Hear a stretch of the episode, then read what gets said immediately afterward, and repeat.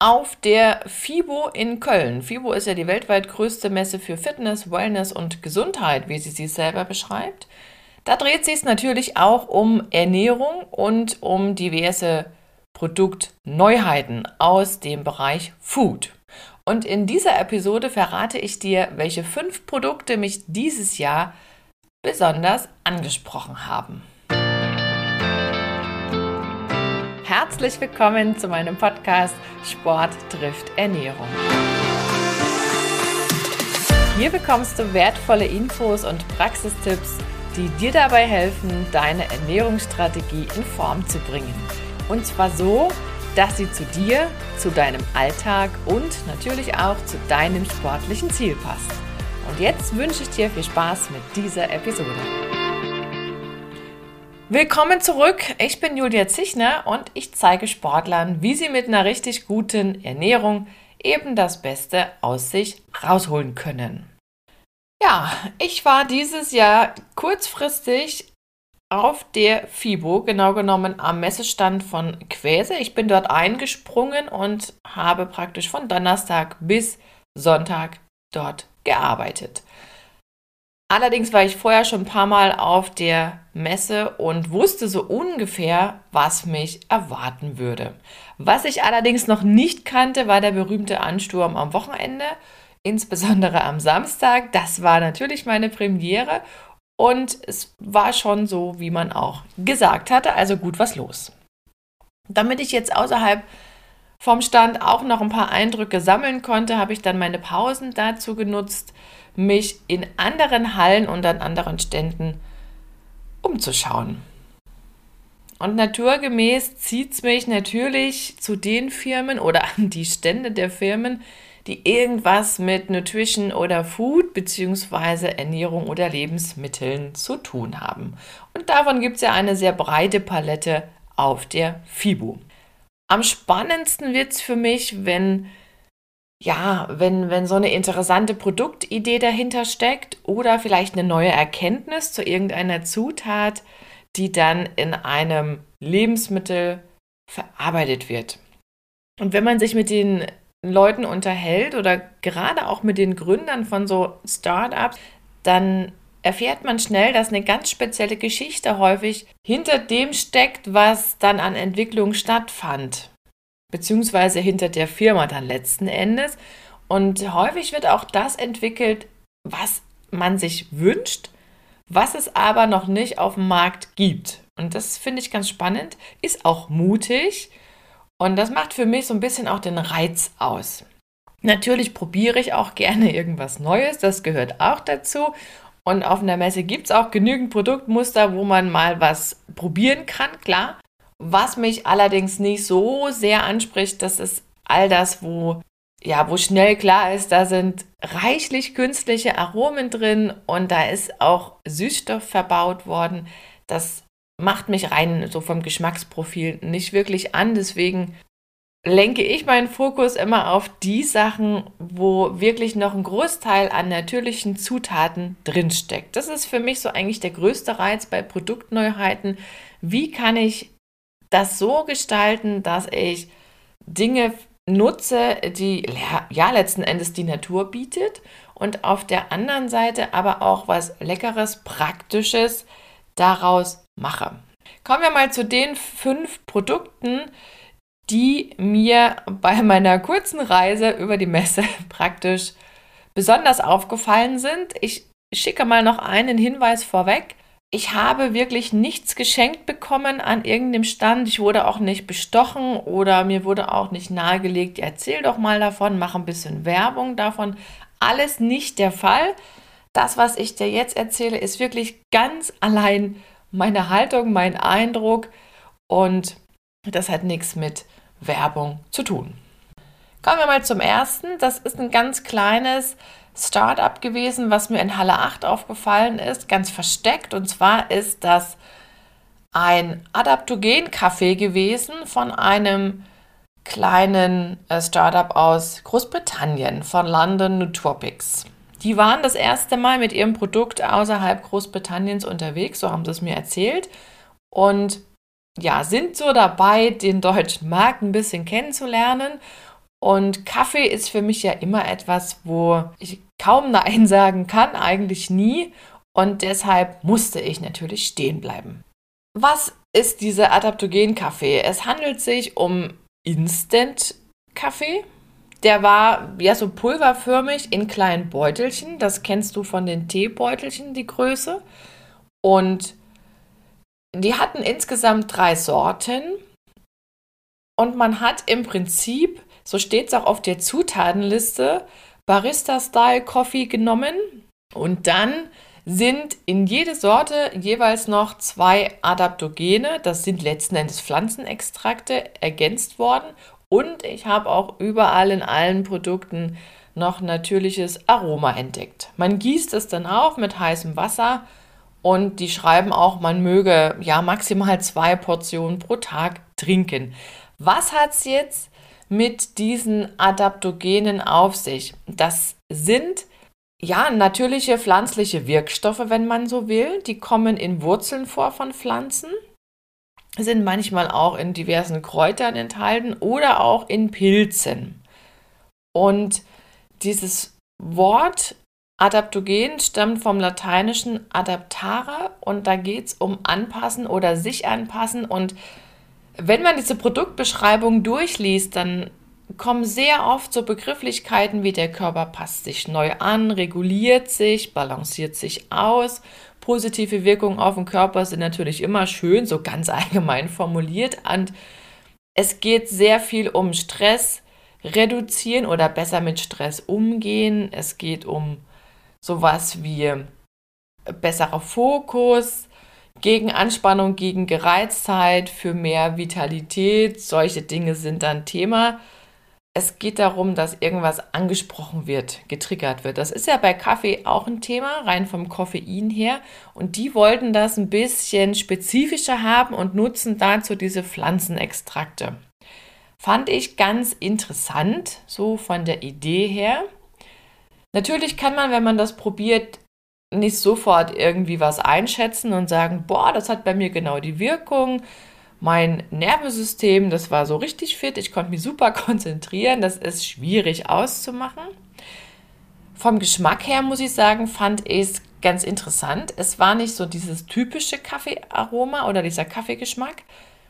Da war nichts Bitteres, es war eher so eine malzige Note mit dabei. Es war vielleicht, ja, von der Farbe hatte es natürlich die klassische Kaffeefarbe, schwarz oder dunkelbraun bis schwarz, aber diese herbe, bittere Note, die war nicht dabei, muss ich klar sagen. Fand ich aber auch sehr angenehm, wie er dann war. Mir fällt es ganz schwer, das zu beschreiben. Es hat so eine Mischung für mich aus Kaffee und so Malzkaffee oder Getreidekaffee gehabt. Konnte man jedenfalls gut trinken. Und diese Begrifflichkeiten, um vielleicht mal noch ein Beispiel zu nennen, was da an Adaptogen reingemischt wird, das erinnert vom Namen her doch sehr an diese indische Ayurveda-Thematik oder an die traditionelle chinesische Medizin. Sowas wie Ginseng hat man ja durchaus schon mal gehört, ne? Oder, was auch ganz spannend ist, Cannabinoid. Auch etwas, was man aus Hanf nutzt oder aus Hanf gewinnt. Oder sowas wie Vitalpilz Cordyceps. Das werden wir gleich noch haben, weil das Ding mir in einem anderen Produkt nämlich auch nochmal begegnet ist. Und da geht es um Fördern von Ausdauer. Da sind wir beim Sportler, um eine bessere Sauerstoffzufuhr. Also man nutzt Pflanzenextrakte offensichtlich jetzt noch mehr oder hat da einen gewissen Trend entdeckt, um Lebensmitteln spezielle stimulierende Wirkung auch zuzuschreiben. Erstmal natürlich in der Theorie. Was da wissenschaftlich draus wird, bleibt eine ganz spannende Frage. Das war der Adaptogen-Kaffee. In drei Sorten kann man meines Wissens online bestellen, aber halt noch gegen Pfund, weil die ja in Großbritannien sitzen. Kommen wir mal zum zweiten Produkt. Das ist ein Ausdauerdrink. Man könnte auch sagen, so ein Elektrolyt- oder ISO-Getränk von der Firma Pace. Das Produkt an sich nennt sich Pace Go. Und dort sind wir wieder bei diesen Adaptogenen. Und zwar haben die ein spezielles genutzt, nämlich diesen Cordyceps Vitalpilz. Den hatte ich ja gerade schon mal angesprochen. Und da handelt es sich bei Pace um ein junges Unternehmen aus Hamburg. warum haben die diesen Cordyceps-Pilz genommen? Die haben natürlich auch geguckt, was sagt denn die Wissenschaft? Was gibt es an Studien dazu? Und das macht es wiederum interessant. Da heißt es dann ja bessere Konzentration, mehr Fokus während des Sports, höhere Sauerstoffaufnahme. Damit geht ja auch immer eine bessere Ausdauerleistung einher. Bessere Widerstandsfähigkeit gegen Ermüdung. Man ist also länger leistungsfähig im Prinzip. Und dann kommen noch so schicke Sachen wie antioxidativ, entzündungshemmend und reguliert das Immunsystem. Das sind ja alles Dinge, wo man erstmal sagt, oh ja, wow was ich ganz schön finde und auch wirklich so in der Form selten erlebt habe, ist, dass die dann auf ihrer Website auch Studien anbringen, die sich mit genau diesen Punkten beschäftigen, wo es dann heißt, das könnte tatsächlich der Fall sein. Nun muss man dazu sagen, das schreiben die auch, das sind erstmal sehr kleine Studien gewesen mit geringer Probandenzahl. Man muss abwarten, was dann größere Arbeiten zeigen, aber die Situation sei sehr vielversprechend. Das ist sehr ehrlich und das ist auch genau das, was häufig passiert, wenn wir so neue Substanzen haben oder zumindest in Produkten verarbeitete neuartige Substanzen. Das ist der eigentlich bessere Begriff dazu. Dann kann man nicht davon ausgehen, dass man sofort weiß, wie die Wirkung genau zu beschreiben ist. Da muss man sich ja erstmal ranarbeiten und gucken, okay, wir nehmen eine kleine Gruppe, was kommt daraus? Wenn wir uns eine wissenschaftliche Fragestellung überlegen und dann wird das immer ein bisschen kompakter und jede wissenschaftliche Arbeit führt zwar zu Ergebnissen, wirft aber auch immer neue Fragen auf, deswegen ist das so eine never-ending Story. Und wenn man damit ehrlich umgeht, finde ich das klasse.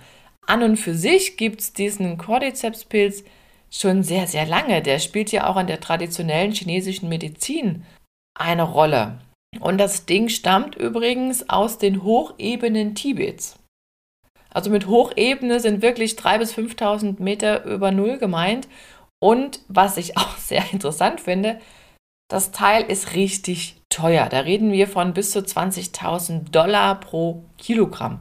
Das nimmt man natürlich nicht für die Lebensmittelproduktion. Das kann ja kein Mensch bezahlen, was da am Ende an Produktkosten entstehen würden. Also es gibt noch kultivierte Formen von diesem Cordyceps-Pilz. Keine Sorge, so teuer ist es da doch nicht, das Döschen mit dem Getränkepulver. Aber es ist natürlich auch mit gewissen Kosten verbunden, klar. Ich habe das dann auch probiert, dieses Getränk, und so vom ersten Augenschein her strahlte mich so ein leuchtendes Orange an und ich dachte zuerst an tatsächlich Fanta vom Farbton her und dann hat man auch sofort die Assoziation Orange im Kopf und ich war total überrascht, dass überhaupt kein Aroma drin war und auch rein geschmacklich. Ja, man wirklich sagen muss, es hat neutral geschmeckt, nach nichts im Grunde. Da war nichts süß. Kein Orangenaroma, keine Süße, obwohl, und das hat mich wirklich fasziniert, in der Zutatenliste mehr Glucose drin war, deutlich mehr Glucose drin war als Maltodextrin. Also da hätten andere Produkte wirklich süß geschmeckt. Das fand ich sehr spannend. Also wie die das hingekriegt haben, Hut ab. Ob die ganzen Vitamine und Mineralstoffe, die noch in dem Getränk vorkommen, so sinnvoll sind und ob die wirklich ihren Weg aus dem Darm ins Blut finden während der Belastung, das sei mal dahingestellt. Das haben ja andere Produkte auch das Problem oder die Herausforderung, nennen wir es mal so. Da muss jeder selber für sich gucken, was da passiert und sinnvoll ist. Ja, klassischerweise ist auch das Produkt vegan, laktosefrei, glutenfrei. Das hatten wir bei dem Kaffee im Prinzip auf, hatte ich nur noch nicht erzählt. Kommen wir mal zum dritten Produkt. Da muss ich sagen, standen auch immer die großen Menschenmassen an diesem Stand. Das war in Halle 5, genauso wie das Getränk oder 5.2, was ich eben vorgestellt hatte. Es geht um eine Haselnuss-Milchcreme nennt sich, also Produktname ist Hazel und da kann man schon so ein bisschen herleiten, ne? Hazel ist die Haselnuss und Hazel ist sozusagen von Whey, englisch für Molkenprotein und Hazel so zusammengeschweißt. Wir haben also praktisch, ja, wenn man so will, ein Pendant zum Nutella, nur eben ein bisschen proteinreicher. Und diese Haselnuss-Milchcreme, die gibt es in hell und in dunkel. Und die haben so als Slogan Zucker raus, Protein rein. Was nehmen die anstelle von Zucker? Die haben Isomalt dabei, das ist ein Zuckeraustauschstoff. Geschmacklich dem Zucker sehr ähnlich, das merkt man dem Produkt auch an. Da ist nicht Süßstoff verarbeitet worden, wo man ja dann diesen, diesen leeren Nachgeschmack hat. Das fand ich gut. Der, das, das Produkt ist auch schön cremig, also da ist nichts. Manchmal hat man ja bei so Fettcremes so eine sandige Konsistenz. Ist überhaupt nicht gewesen, haben die wirklich super hinbekommen.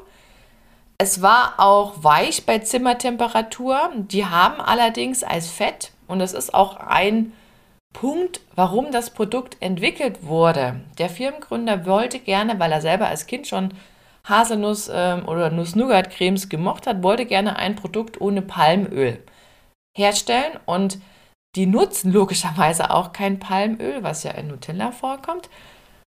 Die nutzen Kokosfett und Sonnenblumenöl. Und wenn ich Kokosfett habe, dann kann es natürlich auch sein, dass das ein bisschen fester wird. Das kennen wir auch von anderen Produkten mit Kokosfett, wenn ich das kühle. Das liegt einfach an den Fettsäuren. Man hat es ja bei Zimmertemperatur probiert, deswegen kann ich auch nur das so einschätzen. Da ist es wirklich sehr angenehm.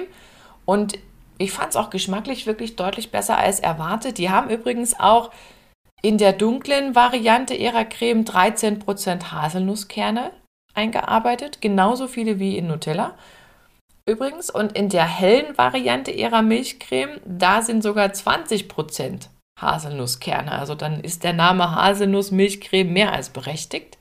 Ja, die nutzen Haselnüsse aus dem Schwarzmeerraum, also direkt aus der Türkei, wo die halt herkommen oder wo die normalerweise beheimatet sind, die Haselnüsse. Das fand ich ganz interessant. Und die Firma, die dahinter steckt, die heißt K, schreibt sich C-A-Y und die haben noch so Gourmet-Haselnusscremes im Angebot, wie ich recherchiert habe.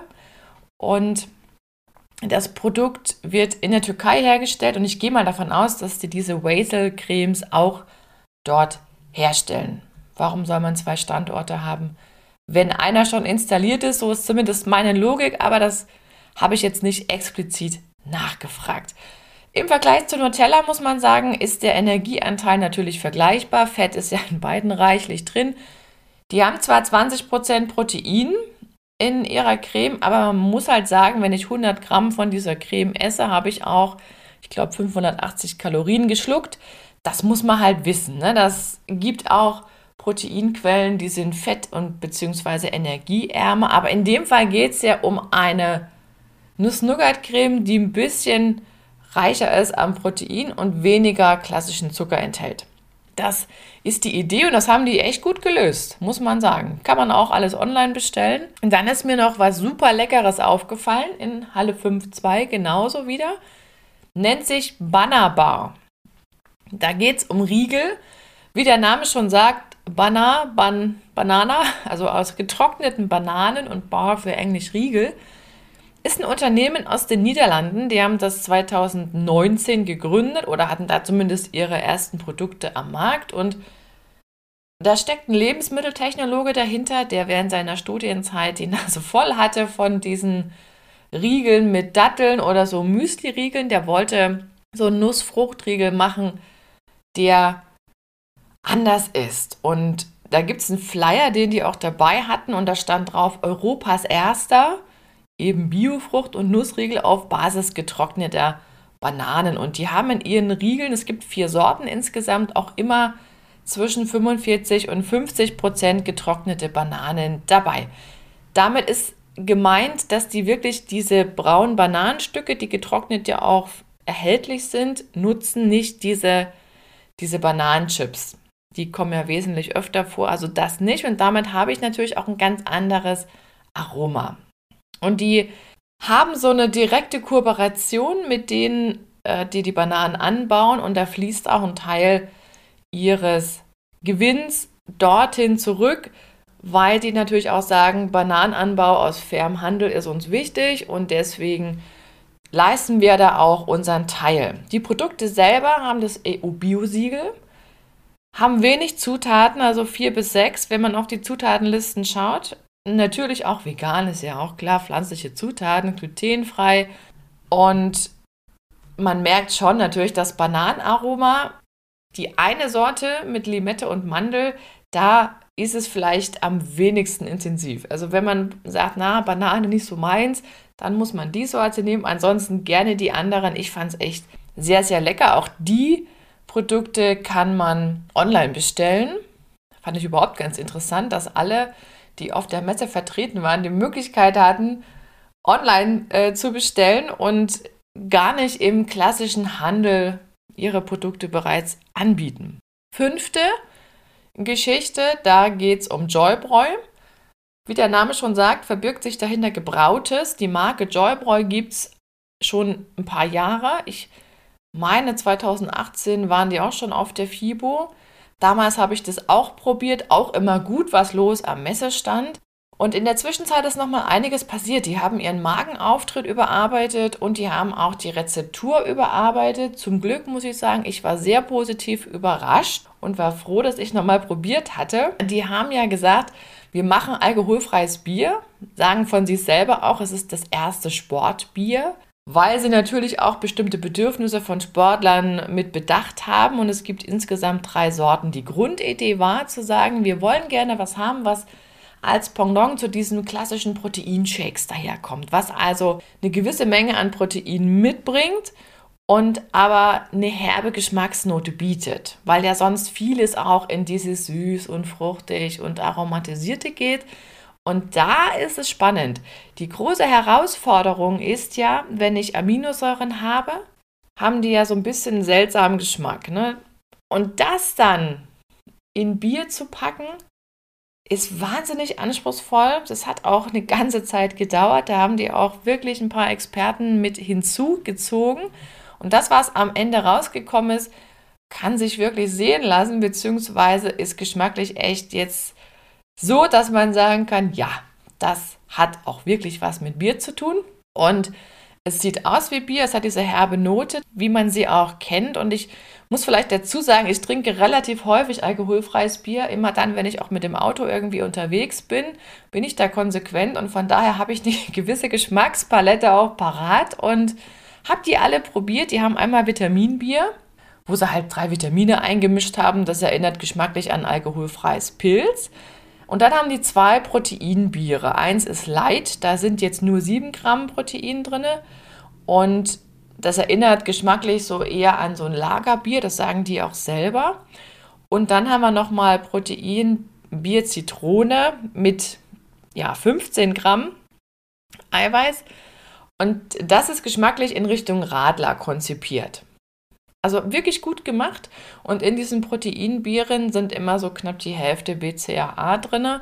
Und wenn man jetzt zwei von diesen Proteinbier Zitrone trinkt, da hätte man 30 Gramm Eiweiß. Das ist so das, was klassischerweise in so einem Shake auch meistens oder sehr häufig vorkommt.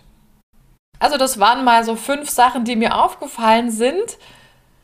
Ich habe dir zum Stöbern alle Links in die Show Notes gepackt von den Firmen, die ich so benannt hatte und ergänze gerne nochmal, dass ich von denen nichts geschenkt bekommen habe, sondern dass einfach nur das war, was meine persönliche Haltung zu diesen Sachen ist. Und lass mich dir Folgendes noch mitgeben. Wenn du für dich irgendwo mal neue Produkte oder Lebensmittel entdeckst, dann schau dir immer die Zutatenliste an und frag dich, was verstehst du nicht, was kommt dir irgendwie komisch oder chemisch vor. Guck dir die Produktversprechen an, die dabei sind. Sind die für dich nachvollziehbar? Einfach, da reicht der gesunde Menschenverstand. Und wenn dir was unklar ist, dann frag ruhig entweder beim Hersteller nach, die haben alle auch einen Verbraucherservice, lass dir das erklären. Wenn dir das nicht so ausreicht, dann frag auch nochmal einen Experten. Nachfragen kostet nichts und wird meiner Einschätzung auch viel zu selten gemacht, leider. Und überall, wo steht, könnte sein, dass, muss man klarerweise auch dazu sagen, ja, da ist es halt noch nicht sicher. Und wenn du selber vielleicht vor kurzem mal ein neues Lebensmittel irgendwo entdeckt hast, vielleicht im Supermarkt oder in der Werbung, wo auch immer, oder du vielleicht länger schon so ein bestimmtes Lebensmittel konsumierst und einfach wissen willst, was ich davon halte, oder du eine Frage zu einem Lebensmittel hast, dann schreib mir doch eine E-Mail an feedback at foodeducation.de. Auch diese Mailadresse findest du nochmal in den Show Notes und ich werde das dann in den nächsten oder in einer der nächsten Episoden beleuchten. So, ihr Lieben, an dieser Stelle mache ich einen Punkt und ich wünsche dir jetzt noch einen wunderschönen Tag und sage schon mal Tschüss, bis zum nächsten Mal. Deine Julia.